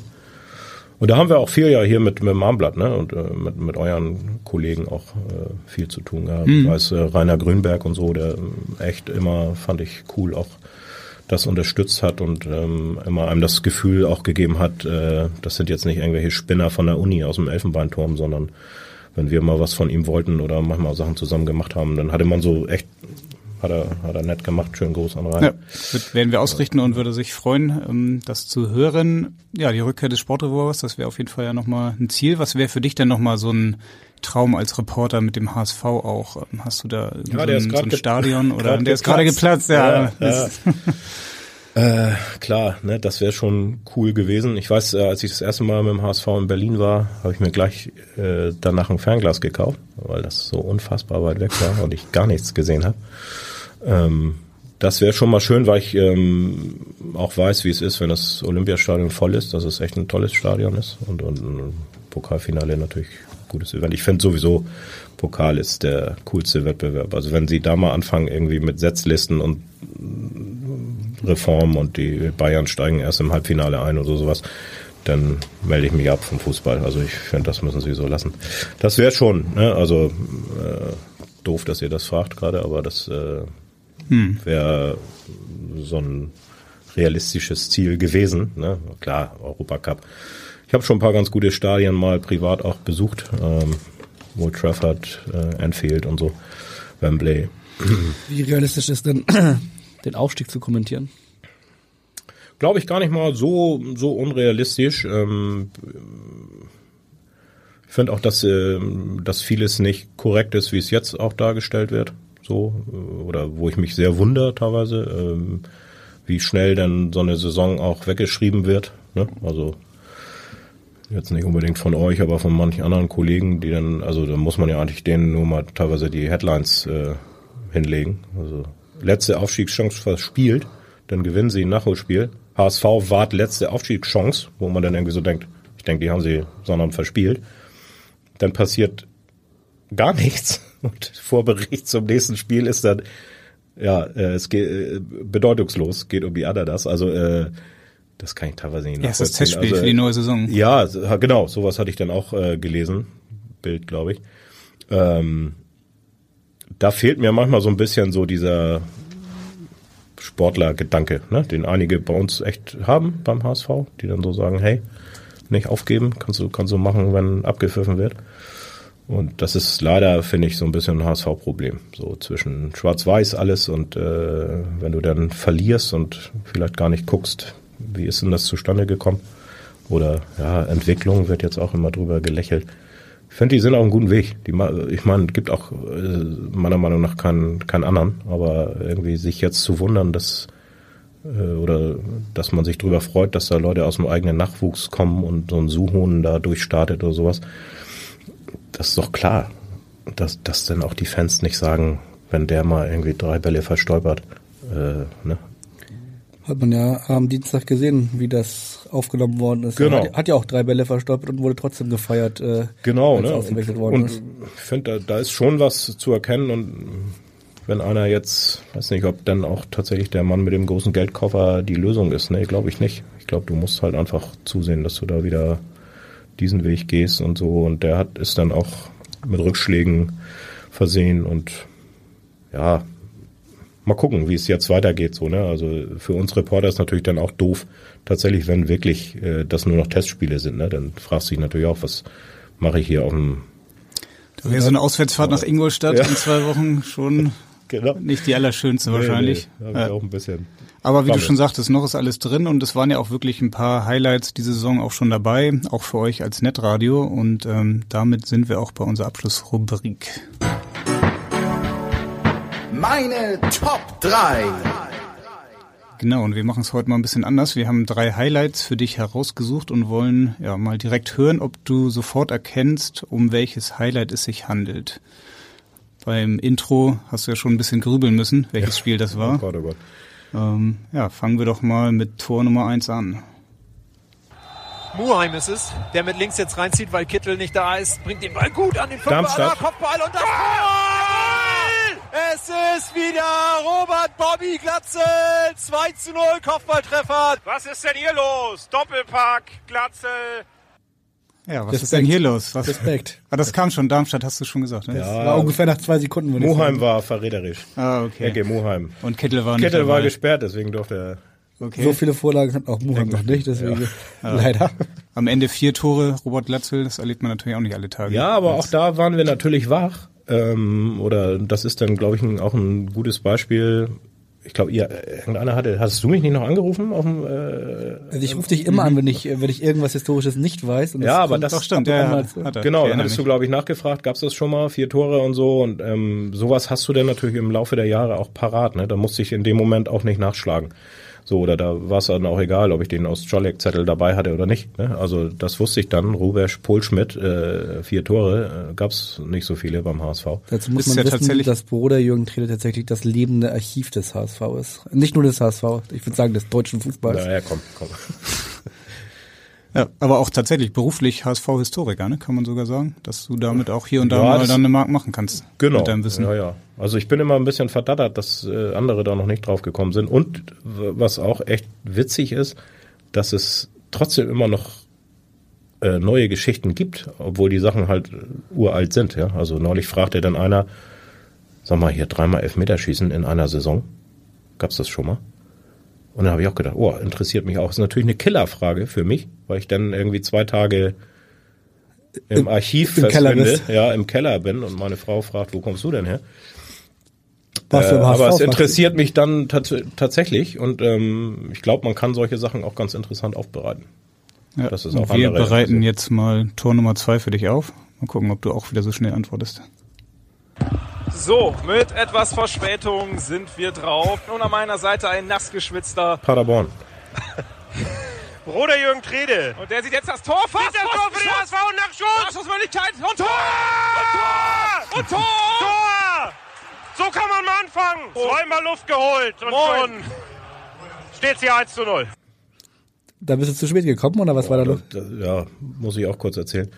Das war so eine Tour, wo leider Lars Wegener nicht dabei war. Der hätte mich oder hat mich auch, glaube ich, äh, er hat es nicht geäußert, aber ich, an den Reaktionen der Kollegen konnte ich es erkennen, dass er ziemlich sauer war. Es war sogar ein Abendspiel, also man hatte genug Zeit dahin zu fahren. Ja, es war Freitag äh, in Paderborn und ich wohne, muss dazu sagen, ich wohne in Volksdorf und bin, äh, muss dann immer mit dem Auto erstmal zum Volksparkstadion fahren, was auch eine Weltreise ist. Also Stunde muss man einplanen. Ich war an dem Tag, habe ich gedacht, naja. Volksdorf komm, zum Volkspark. Ja, hab anderthalb Stunden eingeplant und bin in einen Monsterstau im äh, ab Stellingen geraten. Auch äh, mich natürlich äh, tierisch geärgert, dass ich nicht von vorher irgendwie abgefahren bin. Und ich habe dann immer angerufen und dann die Kollegen, ja, okay, äh, wo bist du denn? Ja, ich bin jetzt hier Höhe Ikea. Okay. Ja, dann fahren wir schon mal tanken. So. Riefen sie wieder an. Du, wir haben jetzt getankt. Wo bist du denn? Ich sag, ja, ich bin fünf Meter weiter. Fünf Meter weiter, wirklich. Voll Katastrophe. äh, mit einer Stunde Verspätung hier losgefahren. Dann natürlich Elbtunnel. Nochmal Stau. Also äh, kurz gesagt, es war eine äußerst unglückliche Verkettung ganz übler Umstände und äh, die mündete am Ende darin, dass äh, wir in Paderborn ankamen und da war so eine Böschung und da standen leider aber auch Polizisten und ich habe echt gesagt, halt mal, fahr mal ran, ich spring raus mit dem Zeug und lauf hier die Böschung runter, weil das Stadion ist da ja unten, ja. Mhm. Nee, das können wir nicht machen, die verhaften uns gleich, sind wir, haben sie mich nicht rausgelassen. Äh, sind wir noch weitergefahren und dann merkte man, oh, die Verkehrsführung, das war dann auch schon äh, mhm. Vorspielverkehr, wir waren einfach viel zu spät. Und dann bin ich irgendwann rausgerannt mit äh, 40 Kilo äh, Technikgepäck gefühlt und äh, losgesprintet. Und nur so erahnt, wo das Stadion auch war. Und ich war echt komplett, weiß ich nicht wie viele Kilometer, das waren gefühlt fünf, waren vielleicht nur anderthalb.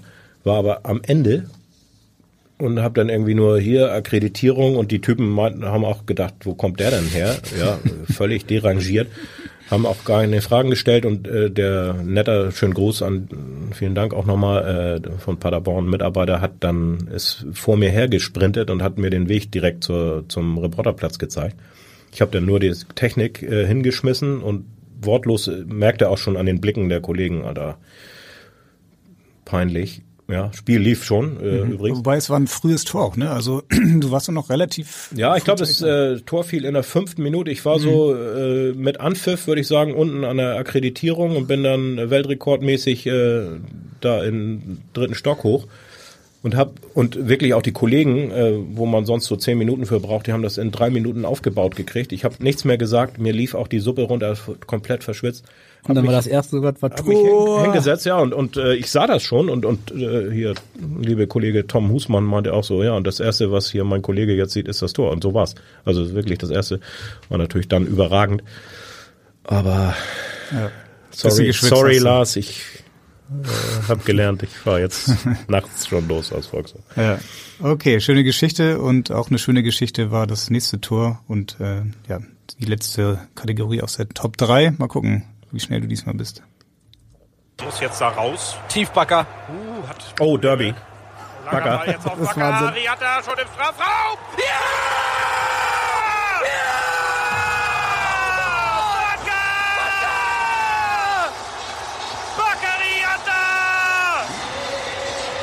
So sieht's aus!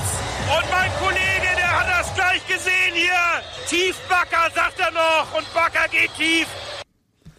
Backer geht tief und macht das 2 zu 1 gegen den FC St. Pauli. Spiel gedreht und ihr wart aus dem Häuschen. Ja, auch ähm, schönes Beispiel dafür, dass es schon Sinn macht, dass man da zu zweit ist, ne? Weil ähm, Kittel hatte den Pass gespielt. Ich habe Backer gar nicht gesehen. Ich war, ich war live drauf. Äh, Kollege Fabian, den man hier auch Fabian Malzahn, ja. Fabian Malzahn äh, schön hört äh, sieht natürlich dann mehr, ne? Also wenn du, wenn du reportierst, hast du wirklich so tatsächlich Scheuklappen und siehst so den Ball und zehn Meter drumrum siehst du auch alles, aber nicht, was so am Rand passiert. Und äh, Backer hatte ich nicht auf dem Schirm. Und er sagt das da und dann guckte ich erst hoch und sagte, oh, krass.